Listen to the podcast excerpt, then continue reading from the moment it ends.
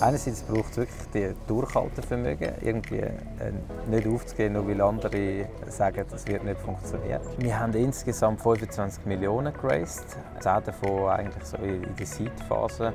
Ich würde sagen, das Herzstück ist das Talent und, und, und das Wissen der Mitarbeiter. Hoi Marc, willkommen im Podcast. Wie geht's dir? Gut, danke. Gerade sehr fein gegessen. Bei Kaisin. Ja, wunderbar, danke vielmals. Du bist äh, ja auch Unternehmer, aber ein bisschen von etwas Größerem. Du hast äh, Starmind mitgegründet. Für die, die Starmind nicht kennen, kannst du das kurz zusammenfassen, was ihr macht? Wir lernen eigentlich in grossen Unternehmen automatisiert, wer was weiß, wer welche Skills hat und dann so Menschen miteinander zusammenbringen äh, anhand von ihrem Wissen, von ihrer Erfahrung. Und wann haben wir mit dem gestartet? Ja, die Firma ist schon zehnjährig und wir haben aber eigentlich äh, mit einer etwas anderen Idee gestartet. Wir haben uns damals, der Pascal Kaufmann und ich, am Labor für künstliche Intelligenz kennengelernt, vor zehn Jahren. Und äh, sind in einem Umfeld, wo wahnsinnig, äh, wahnsinnig viel gleichzeitig gelaufen ist. Und wir haben das Gefühl gehabt, mit unserem Background in, äh, in äh, Computer Science und Neuroscience, wir wissen wahnsinnig viel über die Welt äh, und, und können jetzt so einfach an, an Roboter anfangen arbeiten und haben dann relativ schnell gemerkt, dass wir eigentlich nichts von der Welt verstehen. Und haben gesagt, wir, wir müssen uns selber irgendwie helfen. Wir haben gesagt, lass uns ein Netzwerk aufbauen, wo alle Wissenschaftler von der Welt vernetzt. Und zwar immer, wenn wir eine Frage haben, die wir nicht selber beantworten können, könnte irgendjemand auf der Welt äh, könnte das sicher. Wir müssen nur herausfinden, wer das, wer das kann. Und da haben wir eigentlich so ein bisschen mit dem äh, internen Slogan, ein Ebay für Wissen zu bauen, haben wir, haben wir gestartet. Und äh, haben relativ viel Erfolg gehabt, äh, auf der Wissenschaftlerseite. Also jeder hat noch ein bisschen wollen, äh, nebendran äh, auf Starman noch ein bisschen Geld verdienen, indem er das mhm. Wissen geteilt hat. Äh, das Problem war aber, gewesen, niemand hat wirklich für das zahlen. Mhm. Also es war ein, ein sehr ein einseitiger, einseitiger Markt. Gewesen. Und wir sind erst äh, drei Jahre später eigentlich so äh, auf das gekommen, was wir jetzt heute machen. Und, äh, und zwar hat uns ein CIO von einer grossen Bank hat uns gefragt, könnte man eigentlich eure Technologie nicht innerhalb von unserer Bank einsetzen? Weil für jedes Problem, das ich habe, gibt es jemanden, wo, äh, wo das könnte lösen oder wo das schon gelöst hat. Ich habe einfach keine Chance, die Person zu finden. Das Letzte, was wir damals machen wollten, ist B2B-Software. Und das allerletzte, was wir machen wollten, ist so grosse äh, Firmen zu verkaufen. Aber so mit dem Rücken zur Wand, ohne je so richtig äh, mhm, Erfolg mhm, zu haben mit der ursprünglichen Idee, haben wir gesagt, lass uns das versuchen. Und dann haben wir gemerkt, äh, da haben wir etwas gefunden, äh, ja. wo jede ja. grosse Firma eigentlich ein Problem damit hat. Und unser Herzstück ist eigentlich so der Algorithmus, oder? Ähm, von dieser Software. Ich würde sagen, das Herzstück ist das Talent und, und, und das Wissen der Mitarbeiter. Und mhm. wir versuchen eigentlich mit unseren Algorithmen das sichtbar zu machen. Mhm. Für so einen Algorithmus brauchst du gescheite Leute, die das programmieren. Machen die das alles aus der Schweiz raus? Wir machen alles aus der Schweiz raus. Also wir haben das Data Science Team da, das Engineering Team da, das Produktteam da ähm, und haben sehr, sehr gute Erfahrungen mit dem gemacht. Also, ähm, einfach wenn die Wege nicht so weit sind, ist man relativ schnell in neuartige Sachen zu entwickeln.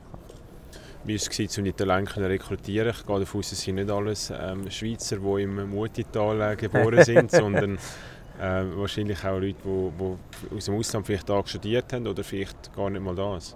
Ja, also einfach ist es nicht. Also es ist, äh, äh, also einerseits sowieso in, in, in Zürich äh, gute Leute herkommen, die man dann auch noch zahlen kann. Es ist natürlich ein War of, War of Talent äh, mit, den, mit den grossen Firmen wie Google und so weiter. Ich glaube, das Wichtigste ist mal zuerst mal, dass du eine, eine wirklich gute Mission hast, dass du etwas machst, wo die Leute sagen, mal dafür lohnt es sich, äh, zu euch arbeiten zu kommen. Also, äh, ich glaube, die, die meisten Entwickler und Data Scientists die können sich auswählen, wo sie arbeiten wollen. Also schon mal wichtig, dass, eine, äh, äh, dass du für eine gute Mission schickst.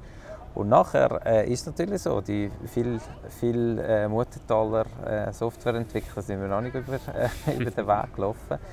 Ähm, die, die da aus äh, EU oder EFTA 27 Staaten kommen, das ist relativ, relativ einfach. Aber sobald jemand äh, halt nicht ganz äh, da drin ist, ist das für ein, ein, ein junges Unternehmen wie uns wahnsinnig mühsam, so ein Talent in die Schweiz zu holen. Mhm, mhm. Ähm, Zugang zu Talent ist das eine, wo, wo für Startups äh, wichtig ist. Das andere ist Zugang zu Kapital. Und ich glaube, da haben ihr ja gezeigt, dass sie relativ äh, erfolgreich sind. Vielleicht äh, auch für mich nochmal zum Rekapitulieren, was für Finanzierungsrunden haben wir schon gemacht und, und wie ist das gegangen? Wie bist du auf Investorensuche gegangen und wie bist du äh, erfolgreich gewesen? Ähm, wir haben insgesamt 25 Millionen geraced, ähm, 10 davon eigentlich so in der Seed-Phase und 15 äh, als Series A. Ähm, am Anfang äh, weil wir vor allem in, in, in grosse Schweizer Firmen verkauft haben, haben wir eher versucht, Leute auf unsere Seite zu bringen, die uns die Türen öffnen können. Du kannst dir vorstellen, Pascal und ich direkt ab der Uni, es ist jetzt nicht unbedingt äh, ein wahnsinnig einfaches Gespräch mit dem CEO von einer Grossbank bekommen.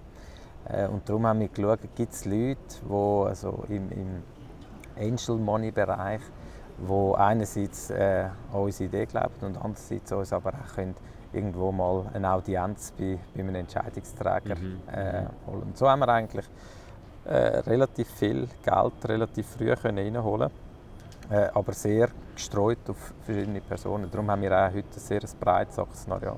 Okay, aber die 10 Millionen, das war Seed. Also da haben wir Angel-Investoren an Angel-Investoren gereiht, bis sie dann an die 10 Millionen gekommen sind? Ja, insgesamt ist es. Äh, wow, ja. okay. Was ist der Fokus im Moment von deiner täglichen Arbeit?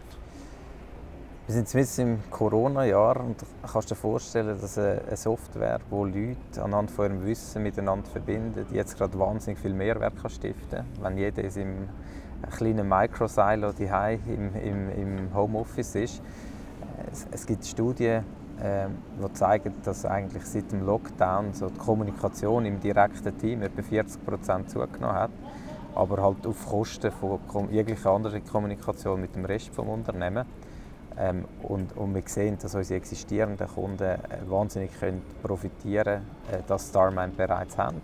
Äh, die Benutzungszahlen sind wahnsinnig in die Höhe geschnellt und wir versuchen jetzt eigentlich unsere ganze Positionierung, unser Marketing so auszulegen, dass auch diejenigen, die Starmine noch nicht äh, verwenden, merken, dass sie wirklich einen sehr schnellen äh, Nutzen können, äh, davon ziehen wenn sie jetzt die, die, die Layer darüber hineinlegen und Menschen wirklich direkt miteinander verbinden.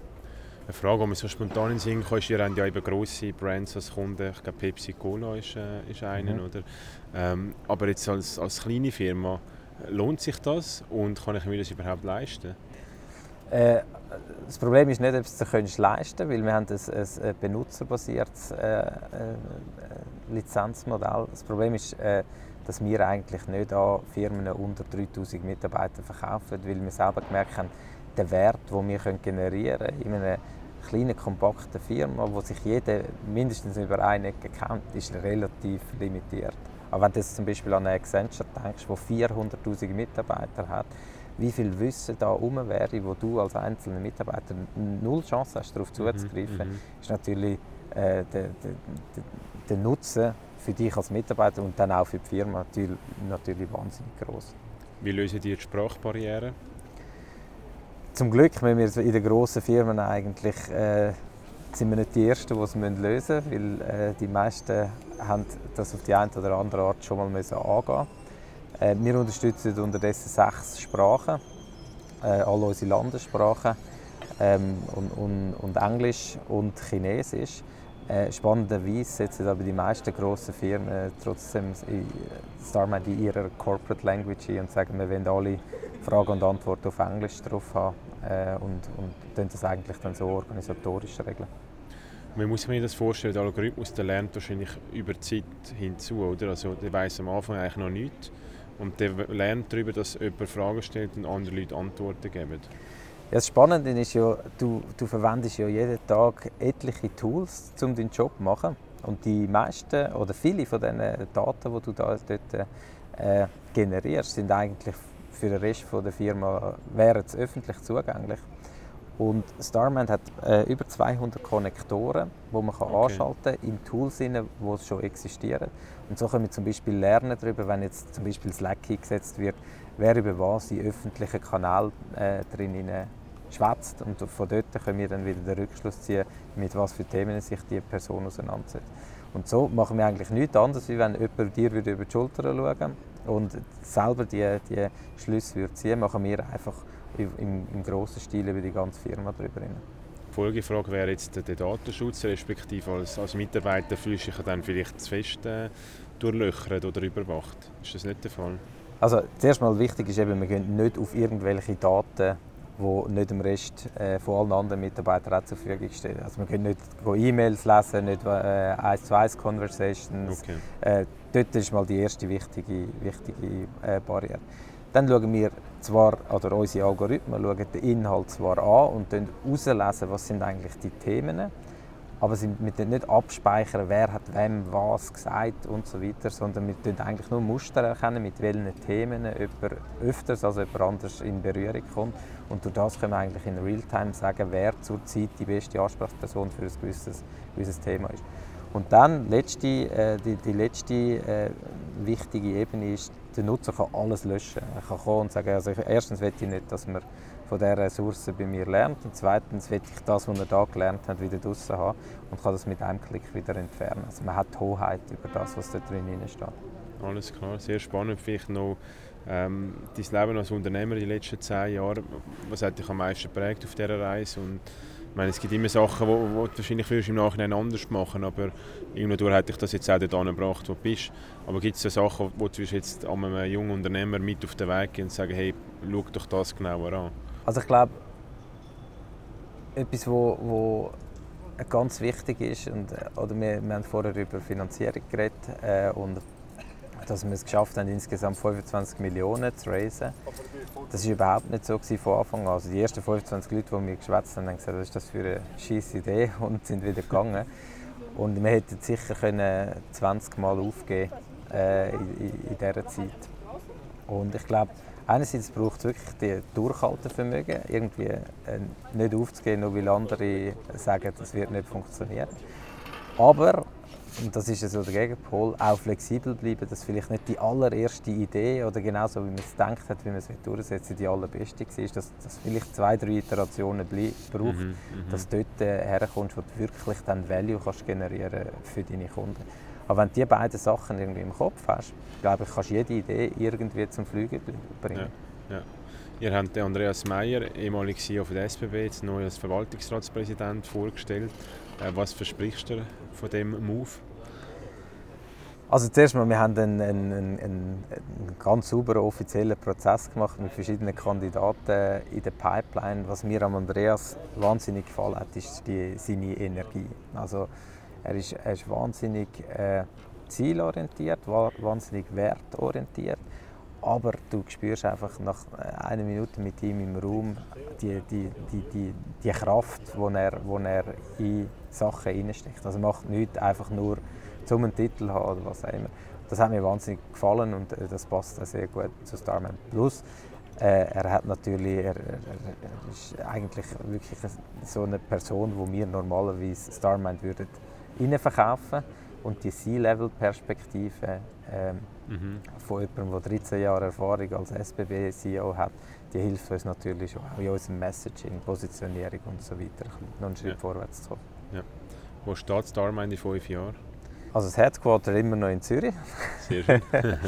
äh, wir haben das Büro in New York, wir haben eins in, äh, in, in Frankfurt. Äh, wir, wir, wir, versuchen zu expandieren. Wir sehen auch, dass der Markt in Amerika äh, wahnsinnig viel Potenzial äh, für uns hat. Ähm, ich hoffe, dass in, in fünf Jahren wir wirklich äh, ähnlich wie jetzt da in der Schweiz und in Deutschland einen relevanten Marktanteil in den USA haben können erschließen und ich würde sagen, in fünf Jahren sollte, das, sollte das möglich sein. Sehr schön. Marc, vielen Dank fürs Gespräch. Danke dir.